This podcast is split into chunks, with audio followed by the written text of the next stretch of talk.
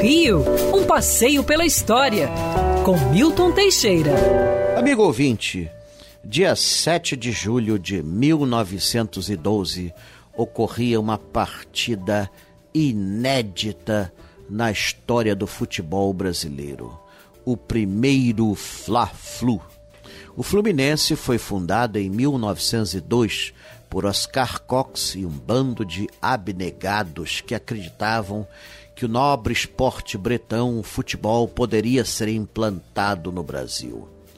O Fluminense estabeleceu seu primeiro campo, que era na rua Paysandu, olha que coisa, em frente ao Palácio Guanabara, e, e desenvolveu técnicas de jogo modernas, como o drible, é, como o, o, o, chute de calcanhar, é, e o deixa, que hoje não existe mais, que era também aplicado no futebol. O Fluminense modernizou e popularizou o desporto, que se tornou uma coqueluche. Já em 1904 surgiu a América, o Bangu e o Botafogo. E aí iam surgindo aos poucos os times. Em 1906 tivemos o primeiro campeonato, vencido pelo Fluminense. 1907 pelo Botafogo, 1910 pelo Botafogo, o Fluminense papava tudo. Em 1911 houve uma houve uma rivalidade e os alunos, os jogadores do Fluminense pediram demissão e se acantonaram no Flamengo, surgindo então o time de futebol Flamengo.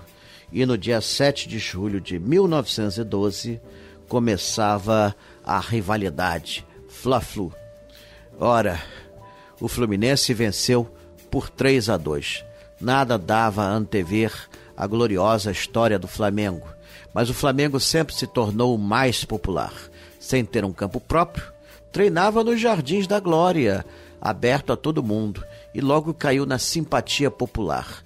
Enquanto que os outros clubes, para você ver o jogador treinar, tinha que ser sócio do clube, era uma coisa complicada.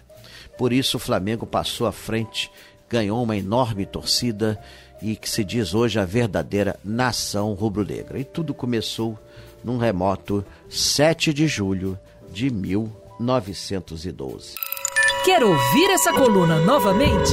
É só procurar nas plataformas de streaming de áudio. Conheça mais dos podcasts da Band News FM Rio.